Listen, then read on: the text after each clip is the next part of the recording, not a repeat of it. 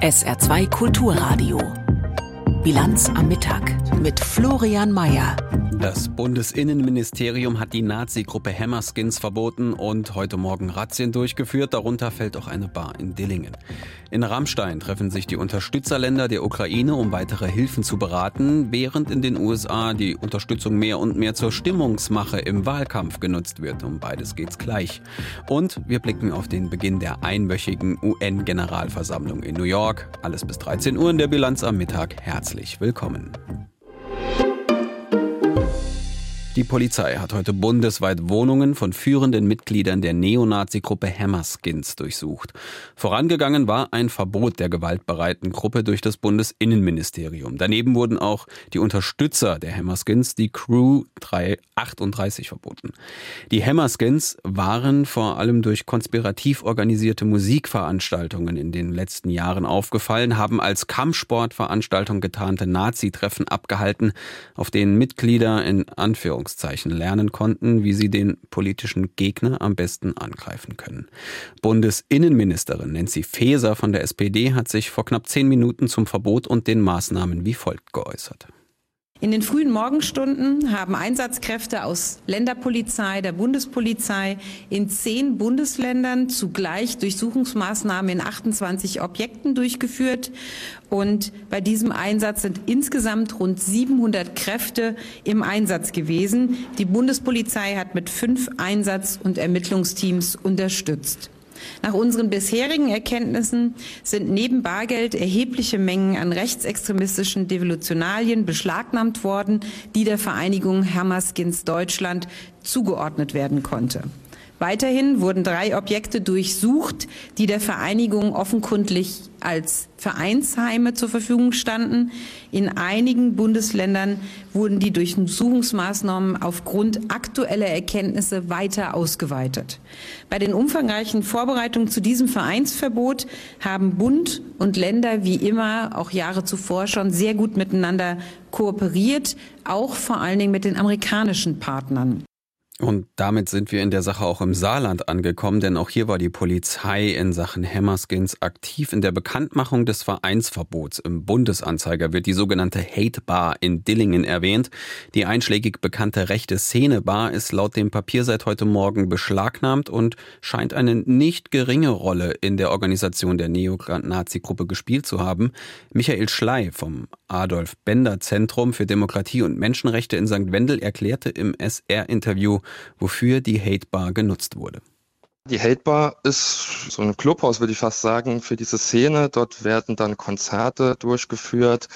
Dort gibt's oder gab's auch eine ja, Art Musikproduktion, ein, ein Label, das dort ansässig war, wo dann Musik produziert wurde für die rechtsextreme Szene. Vor paar Wochen oder paar Monaten erst gab's dort ein Konzert in der Hatebar und die Polizei hat dann im Vorfeld sehr intensiv kontrolliert vorher, vorm Konzert sozusagen. Also immer mal wieder finden dort halt eben diese, diese Konzerttätigkeiten statt und bringen dann Neonazis aus Deutschland, aber auch aus Frankreich beispielsweise zusammen. Und das zeigt, diese Konzerte sind für die Hammerskins offenbar ein zentraler Dreh- und Angelpunkt, wenn es um ihre Ideologie, ihre Organisation und ihre Strukturen geht. Nochmal Michael Schley. Die Konzerte und die Musikproduktion, das dient natürlich äh, der Verbreitung von Ideologie, auch der Bindung der Szene und so weiter. Und die Musik, die da verbreitet wird, ist ja auch dementsprechend schon gewaltverherrlichend.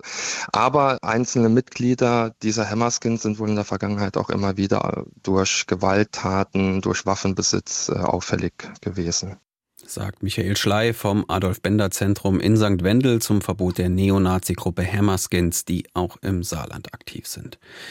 Wir kommen nach Rammstein auf der US-amerikanischen Airbase. Dort trifft sich heute die sogenannte Ukraine-Kontaktgruppe. Ein mittlerweile etabliertes Format aus Militärs und Politikern aus 50 Staaten, die die Ukraine im Kampf gegen das russische Militär unterstützen. US-Verteidigungsminister Lloyd Austin lädt immer wieder regelmäßig zu diesem Treffen ein, um über die weiteren Hilfen zu sprechen und die Unterstützung entsprechend untereinander zu koordinieren. Unser Korrespondent Uli Haug ist vor Ort und mit ihm konnte ich kurz kurz vor unserer Sendung über das Treffen sprechen. Uli, vorneweg, Bundesverteidigungsminister Pistorius nimmt ja nicht teil, hat aber ein umfangreiches Hilfspaket bereits vorab angeboten, richtig? Richtig, äh, Boris Pistorius ist offensichtlich an Corona erkrankt. Er hat aber gestern ein Paket von einem Umfang äh, von rund 400 Millionen Euro angekündigt. Darunter äh, gehört beispielsweise ein sogenanntes Winterpaket, also um die ukrainische Armee im Winter einsatzfähig zu halten. Dazu gehört Kleidung, dazu gehören aber auch Generatoren. Es soll darüber hinausgehend auch weitere Munition geliefert werden, beispielsweise für das Flugabwehrsystem Iris-T SLM, das ja von den Ukrainern vor allem dafür genutzt wird, die eigene Infrastruktur zu schützen. Jetzt ist da aber kein Wort von dem Taurus-Raketensystem äh, drin zu finden. Gibt es da keinen neuen Stand heute? Also heute Morgen gab es äh, bislang ein Statement des US-Verteidigungsministers Lloyd Austin. Darin hat er sich überhaupt nicht äh, zu Raketensystemen geäußert. Ähm, es wird ja immer gemutmaßt, dass die Deutschen möglicherweise dann Taurus liefern würden, wenn die Amerikaner auch eigene Raketensysteme liefern würden. Also das hat in äh, den Eingangsstatement von Lloyd Austin keinerlei Rolle gespielt. Insofern glaube ich, dass hier in Rammstein keine Entscheidung fallen wird, zumal ja der Minister auch gar nicht anwesend ist. Ich glaube, in dieser Frage spielt die Musik eher in New York, eher in den USA. Dort trifft Bundeskanzler Scholz auf Zelensky, Joe Biden trifft auf Zelensky und es könnte dann sein, dass vielleicht Ende der Woche eine Entscheidung fällt. Mhm. Taurus ist ja aber innerhalb der deutschen Politik, wenn es um die Ukraine geht, jetzt immer noch eine große Debatte und ein Thema, das uns auch schon lange begleitet. Wie sieht das denn aus? Also wie gucken denn die restlichen Parteien im Bundestag auch drauf, dass das jetzt immer noch so lange dauert? Also es gibt parteiübergreifend äh, Forderungen, Taurus zu liefern. Aus der Ampelkoalition hat es ja auch einen Brief an den Kanzler gegeben von Abgeordneten, die diese Lieferung gefordert haben. Aber auch aus der Union gibt es Forderungen, Taurus zu liefern, beispielsweise vom Außenpolitiker Norbert Röttgen oder von Herrn Kiesewetter, dem verteidigungspolitischen Experten. Also da gibt es diese Forderungen, bei der Linken und bei der AfD verständlicherweise gibt es die nicht. Im Großen und Ganzen scheint es eine Frage der Zeit zu sein, bis äh, Deutschland dann liefert. Was letztlich den Ausschlag geben wird, äh, müssen wir allerdings noch abwarten. Wie sieht es denn, wenn wir jetzt auf dieses Treffen der Kontaktgruppe schauen, mit der Unterstützung seitens der USA und all den anderen Ländern aus, die da zusammensitzen heute? Also wenn wir uns die gesamte politische Situation angucken, dann dürfte es mittelfristig für die Ukraine natürlich schwieriger werden, Unterstützung zu bekommen. Zum einen zieht in den USA so langsam, aber sicher spätestens im nächsten Jahr der Wahlkampf auf und da äh, kann es natürlich sein, dass man die Unterstützung einschränken wird. Es war heute auffällig, dass Lloyd Austin sehr um die Geschlossenheit der 50 Ukraine-Unterstützerstaaten äh, gebeten hat. Er hat auch einige Länder herausgegriffen, die Führungsrollen in Teilbereichen übernehmen würden. Insgesamt muss man sagen, ähm, muss die Ukraine in gewisser Weise auch liefern. Der erste Tagesordnungspunkt, der heute besprochen wird, ist die aktuelle Situation auf dem Schlachtfeld und da geht es eben nur relativ langsam voran. Und das ist natürlich ein Punkt, den, der sich in den USA nur schlecht verkaufen lässt. Informationen von Uli Haug zum Rammstein-Format, dem Treffen der Unterstützerländer der Ukraine auf der US Airbase Rammstein in Rheinland-Pfalz. Vielen Dank, das Gespräch haben wir vor der Sendung aufgezeichnet. Wir bleiben beim Thema Unterstützung für die Ukraine im Krieg gegen die russischen Angreifer und blicken gezielt in die USA. Dort wirbt der ukrainische Präsident Zelensky auf seiner zweiten USA-Reise für mehr Unterstützung. Zunächst in New York bei der UN-Generalversammlung, die wird uns hier später noch beschäftigen, und dann in Washington beim Empfang im Weißen Haus und bei Gesprächen im US-Kongress. Im nun langsam beginnenden US-Präsidentschaftswahlkampf wird der Umfang der Ukraine-Hilfe aber zunehmend in Frage gestellt. Vor allem Donald Trump und Rechtsaußenrepublikaner im Abgeordnetenhaus machen gegen mehr Geld und Militärhilfe für Kiew, wie schon bei den Zwischenwahlen im vergangenen Jahr, mehr und mehr Stimmung. Ralf Borchardt aus Washington. Bisher gab es im US-Kongress stets breite parteiübergreifende Mehrheiten für die Ukraine-Hilfe.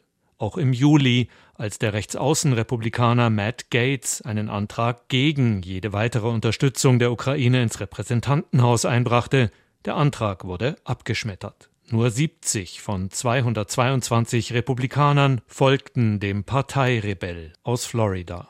Doch die skeptischen Stimmen werden lauter, angefeuert von Donald Trump. Ich denke, Europa muss mehr tun, so Trump am vergangenen Wochenende im Fernsehsender NBC. Der Krieg betrifft die Europäer doch viel mehr als uns. Auch weitere Bewerber um die Präsidentschaftskandidatur der Republikaner spielen die Anti-Ukraine-Karte und appellieren, lieber die US-Grenzen gegen zu viel Einwanderung zu schützen. Floridas Gouverneur Ron DeSantis ebenso wie der Biotech-Unternehmer Vivek Ramaswamy. I do not want to get to the point where we're sending our military resources abroad when we could be better using them here at home to protect our own borders. Ich will nicht an den Punkt kommen, an dem wir unsere militärischen Ressourcen im Ausland verbrauchen, statt sie hier zu Hause zum Schutz unserer eigenen Grenzen einzusetzen, so Ramaswamy in der Debatte republikanischer Präsidentschaftsbewerber Ende August. Die Skepsis gegenüber weiterer Hilfe für die Ukraine wächst auch in der Bevölkerung.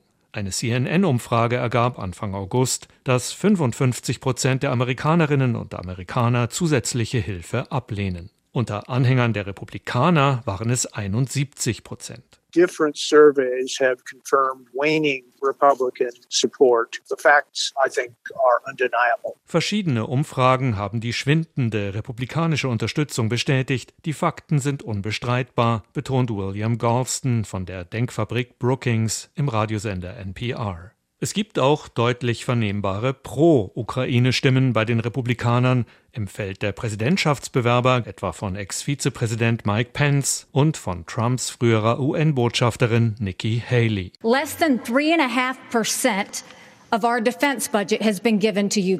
die Ukraine-Hilfe macht weniger als dreieinhalb Prozent unseres Verteidigungshaushalts aus, gibt Haley zu bedenken. Nimmt man den Anteil an der nationalen Wirtschaftskraft, haben elf europäische Länder jeweils mehr als die USA ausgegeben, betont sie und mahnt, Russland und China seien Verbündete. Ein Sieg Russlands ist ein Sieg Chinas. Die Ukraine ist unsere erste Verteidigungslinie, so Haley.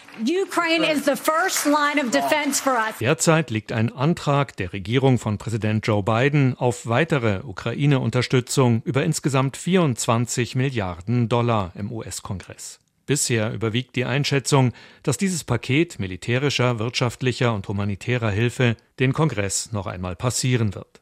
Doch je länger der Krieg dauert, je hitziger der Präsidentschaftswahlkampf in den USA wird, umso schwieriger dürfte es aus Sicht der Ukraine-Befürworter werden. Der konservative Außenpolitikexperte Clifford Smith meinte bei NPR, It's certainly possible somebody uh, very skeptical helping Ukraine could get the Republican nomination. That could be a disaster. Es ist sehr gut möglich, dass bei den Republikanern jemand Präsidentschaftskandidat wird, der die Ukraine-Hilfe sehr skeptisch sieht. Das könnte ein Desaster werden. Es ist 12.43 Uhr in der Bilanz am Mittag auf SR2 Kulturradio. Die UN-Generalversammlung, die heute startet, wird unser nächstes Thema. Zuvor die Nachrichten mit Katrin Aue. Die Weltwirtschaft wird nach Einschätzung der OECD in diesem Jahr um drei Prozent wachsen. Das teilte die Organisation für wirtschaftliche Zusammenarbeit und Entwicklung mit. Das sind 0,3 Prozentpunkte mehr als noch im Juni vorhergesagt. Für Deutschland sagt die OECD ein leichtes Schrumpfen der Wirtschaft voraus. Alle anderen großen Industriestaaten mit Ausnahme von Argentinien wachsen dagegen. Auch das von umfangreichen Sanktionen belegte Russland. Die Experten rechnen in diesem Jahr für Deutschland mit einer Teuerungsrate von 6,1 Prozent. Im kommenden Jahr dürften es dann weniger als die Hälfte sein. Der Streit zwischen Kanada und Indien wegen der Ermordung eines Sikh-Führers verschärft sich. Wie die indische Regierung mitteilte, wurde ein ranghoher kanadischer Diplomat ausgewiesen. Die von Kanada erhobenen Vorwürfe nannte ein Sprecher absurd. Zuvor hatte der kanadische Premier Trudeau einen indischen Diplomaten ausgewiesen. Die kanadische Regierung erklärte, dass indische Regierungsvertreter in die Ermordung des Sikh-Führers verwickelt sein sollen. Jede Beteiligung an der Ermordung eines kanadischen Staatsbürgers nannte Trudeau eine nicht zu akzeptierende Verletzung der Souveränität. Die Sikh sind eine eigene Religionsgemeinschaft. Der Ermordete war ein bekannter Befürworter eines unabhängigen Sikh-Staates. Er wurde im Juni in der Region British Columbia erschossen. Deutschland hat in den vergangenen knapp 30 Jahren etwa doppelt so viel in Straßen investiert wie in die Schieneninfrastruktur. Zu diesem Ergebnis kommt eine Untersuchung des Wuppertal-Instituts für Klima, Umwelt und Energie und einer Denkfabrik im Auftrag von Greenpeace. In Deutschland flossen gut 278 Milliarden Euro in Straßen, nur 132 Milliarden in die Schiene. Während das deutsche Schienennetz bis 2020 um 15 Prozent schrumpfte, wuchs das Autobahnnetz um 18 Prozent. Im Regionalverband Saarbrücken hat sich die Zahl der Baugenehmigungen fast halbiert. Nach einer Analyse des Pestel-Instituts gab es im ersten Halbjahr 44 Baugenehmigungen für Ein- und Zweifamilienhäuser. Im Vergleichszeitraum 2022 waren es noch über 80. Das Institut rechnet nach eigenen Angaben mit einem weiteren Rückgang. Als Hauptgründe werden die hohen Zinsen, die Baulandpreise und die Baukosten genannt. Der Gemeinderat in Riegelsberg hat sich gestern Abend mehrheitlich gegen eine Bebauung der sogenannten Hahnenwiese ausgesprochen. Bis auf zwei Enthaltungen stimmten die Mitglieder des Gemeinderates parteiübergreifend gegen eine Ausnahmegenehmigung, meist wegen Naturschutzbedenken. Da es sich bei der Fläche um ein geschütztes Biotop handelt, muss das Landesamt für Umwelt und Arbeitsschutz eine Bebauung genehmigen. Die RAG Montan Immobilien will auf dem Gelände ein etwa vier Hektar großes Wohngebiet erschließen. Das Unternehmen kann zwar selbst die Ausnahmegenehmigung beantragen, das letzte Wort hätte aber der Gemeinderat.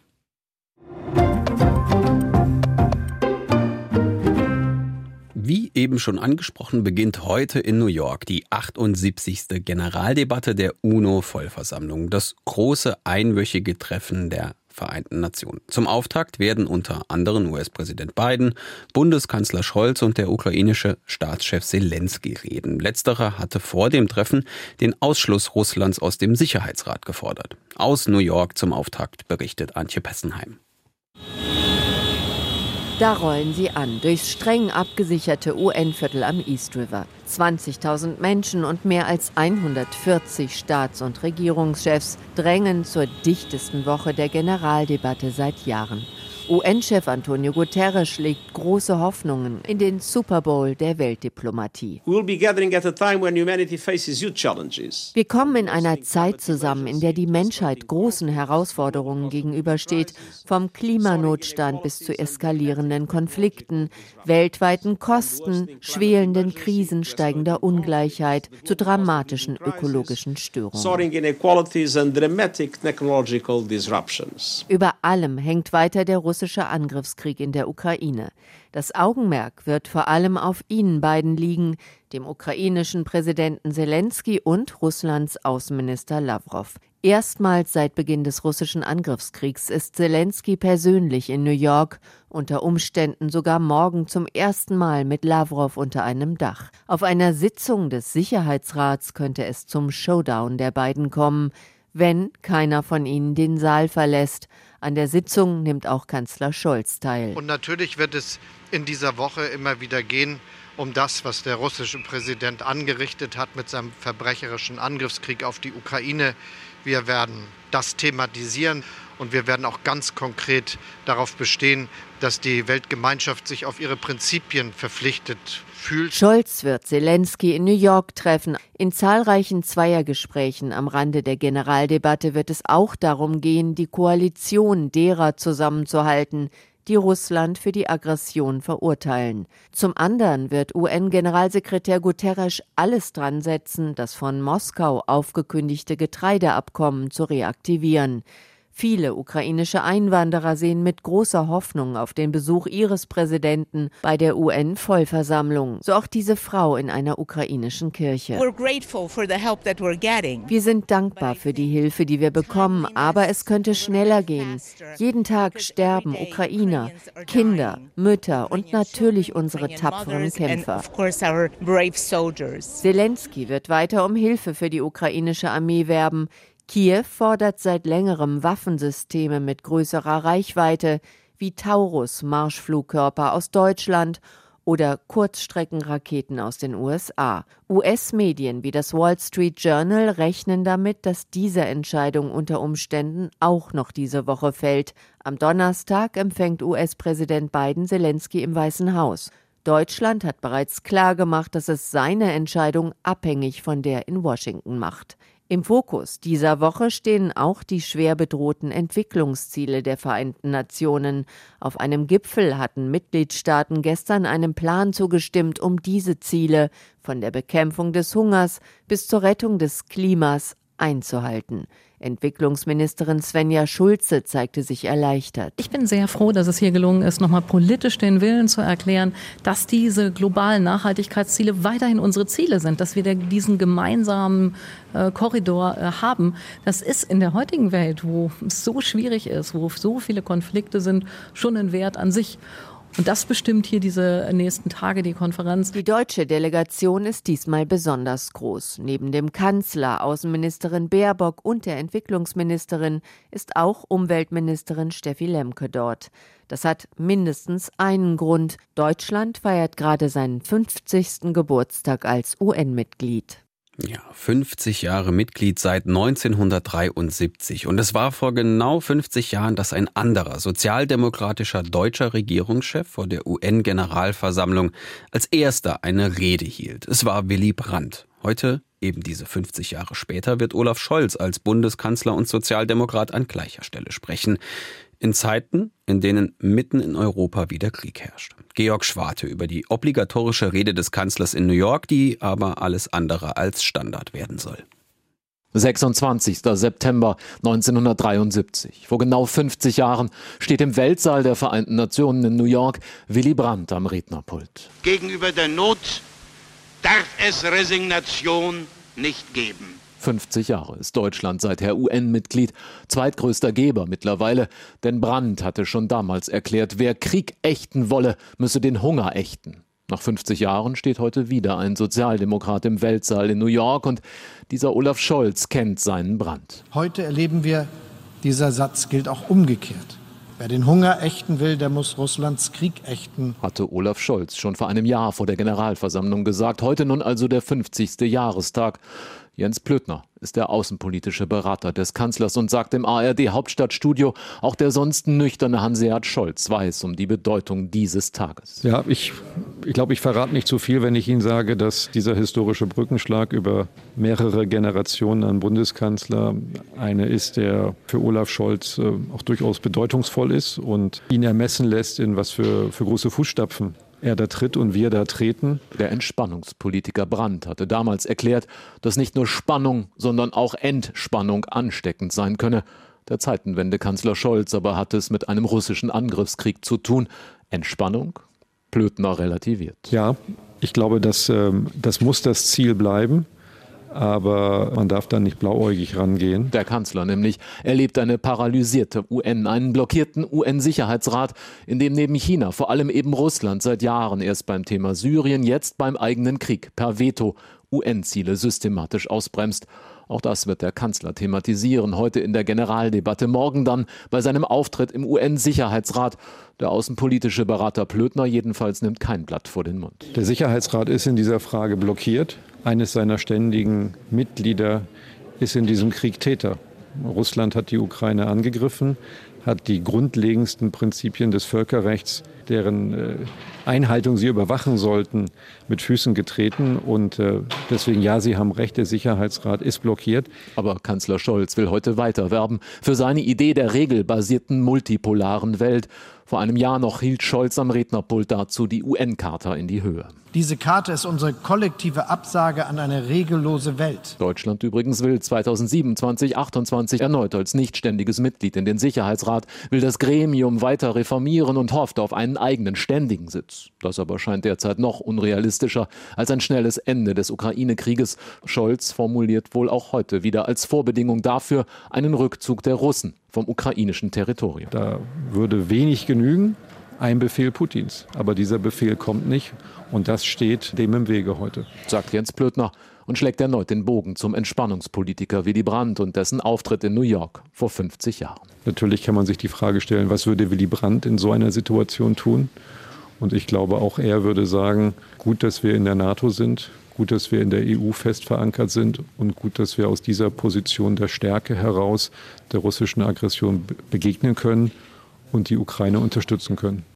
Und damit kommen wir zurück nach Deutschland. Wieder mal, muss man sagen, gibt es Missbrauchsvorwürfe gegen einen katholischen Geistlichen und nicht gegen irgendeinen Priester in einer kleinen Pfarrgemeinde, was schon schlimm genug ist, sondern gegen den Gründerbischof des Ruhrbistums, Franz Hengsbach. Es geht um sexuellen Missbrauch. Hengsbach ist bereits 1991 verstorben und galt als in Anführungszeichen Bischof der Kohle- und Stahlarbeiter. Olaf Birnert fasst zusammen, was dem verstorbenen Kardinal vorgeworfen wird. Es hat sich eine Frau beim Bistum gemeldet bei einer Ansprechperson für Missbrauchsfälle und diese Frau hat von sexuellen Übergriffen durch Hengsbach gesprochen.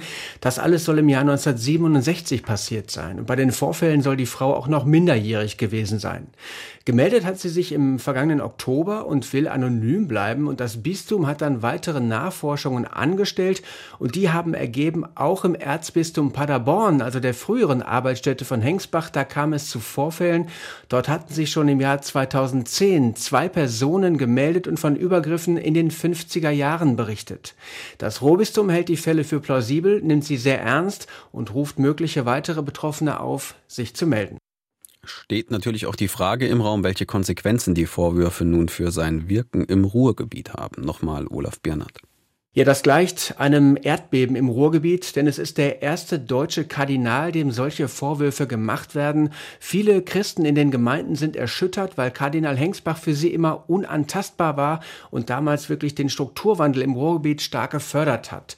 Welche Konsequenzen das Ruhrbistum jetzt zieht, darüber will der aktuelle Bischof Overbeck eine Diskussion anstoßen, ob man jetzt zum Beispiel den Kardinal Hengsbach-Platz direkt am Essener Dom umbenennt oder die lebensgroße Statue an dem Platz wieder ab abbaut. All das ist zumindest denkbar. Aber man will auch diese dunkle Seite des Gründerbischofs nicht verschweigen, auch im Zusammenhang mit dem Hilfswerk für Lateinamerika Adveniat, das Franz Hengsbach damals gegründet hat. Olaf Birner zu den Vorwürfen des sexuellen Missbrauchs gegen den bereits verstorbenen Kardinal Hengsbach. Damit sind wir bei den Wetteraussichten angekommen. Im restlichen Tagesverlauf setzt sich heute die Sonne noch durch, aber es wird mit 18 bis 22 Grad nicht ganz so warm. In der Nacht zum Mittwoch ist es dann zunächst oft klar. Im Verlauf ziehen mal kompaktere Wolken durch. Es bleibt aber trocken. Die Tiefstwerte liegen zwischen 14 und 10 Grad. Am Mittwoch wird es dann windig, aber die Sonne kommt noch durch. Dazu wird es dann noch mal ein bisschen wärmer, 22 bis 26 Grad. Das war die Bilanz am Mittag mit Florian Mayer. Mikro, vielen Dank fürs Zuhören. Hier folgt die Auslandspresseschau und dann der Nachmittag. Viel Vergnügen. Ciao. SR2 Kulturradio. Auslandspresseschau. Zum Gefangenenaustausch zwischen dem Iran und den USA sowie der Freigabe iranischen Vermögens von rund 6 Milliarden US-Dollar schreibt die englische Times, der von der beiden Regierung gezahlte Preis ist hoch und es gibt keine Garantie, dass das Geld nicht in den Taschen der zahlreichen terroristischen Stellvertretergruppen des Iran landen wird. Biden argumentiert, dass er beschlagnahmte iranische Vermögenswerte und nicht Geld der Steuerzahler ausgibt. Doch so erfreulich es auch ist, dass zu Unrecht Inhaftierte ihre Zellen verlassen können, so sehr entbehrt dieser Schritt jeder geopolitischen Logik. Er macht die Welt nicht sicherer und verhindert nicht, dass vom Iran hergestellte Kampfdrohnen auf Israel, Saudi-Arabien oder die Ukraine niedergehen. Und er macht das iranische Volk nicht freier. Die polnische Regierung hält an einem Importverbot für ukrainisches Getreide fest, obwohl die EU-Kommission ihre Handelsbeschränkungen auslaufen lässt. Dazu meint die tschechische Zeitung Bravo, Polen lässt die Regierung in Kiew damit wissen, dass es einem künftigen Beitritt der Ukraine zur Europäischen Union wahrscheinlich nicht zustimmen würde, trotz aller Unterstützung für den Kampf des Nachbarlandes gegen die russische Invasion. Der polnische Landwirtschaftsminister begründet dies damit, dass Polens Bauern im Konkurrenzkampf mit den Landwirten in der Ukraine niemals siegen könnten. Ungeachtet aller Reden und Versprechungen ist den Menschen das Hemd näher als der Rock. Das heißt, die nationalen Interessen sind wichtiger als der europäische Gemeinsinn. Wie wir sehen, ändert selbst ein Krieg daran nichts. Und die französische Zeitung Le Monde blickt auf das Ringen in der EU um eine neue Asyl- und Migrationspolitik. Die Präsidentin der Europäischen Kommission von der Leyen hat recht, wenn sie sagt, dass die Frage der irregulären Einwanderung eine europäische Antwort braucht. Europa kann es sich nicht mehr leisten zu warten. Der Asyl- und Migrationspakt, der seit vier Jahren diskutiert wird, sieht eine Verteilung der Asylsuchenden auf alle EU-Länder vor oder, falls dies nicht möglich ist, einen finanziellen Beitrag. Dieses Paket wurde angenommen, muss aber noch final beschlossen werden. Dies wäre wäre ein starkes Zeichen vor den Europawahlen 2024 an die politischen Kräfte, die sich an der Unmacht der EU ergötzen. Das waren Auszüge aus Kommentaren der internationalen Presse, zusammengestellt von Claudia Drews.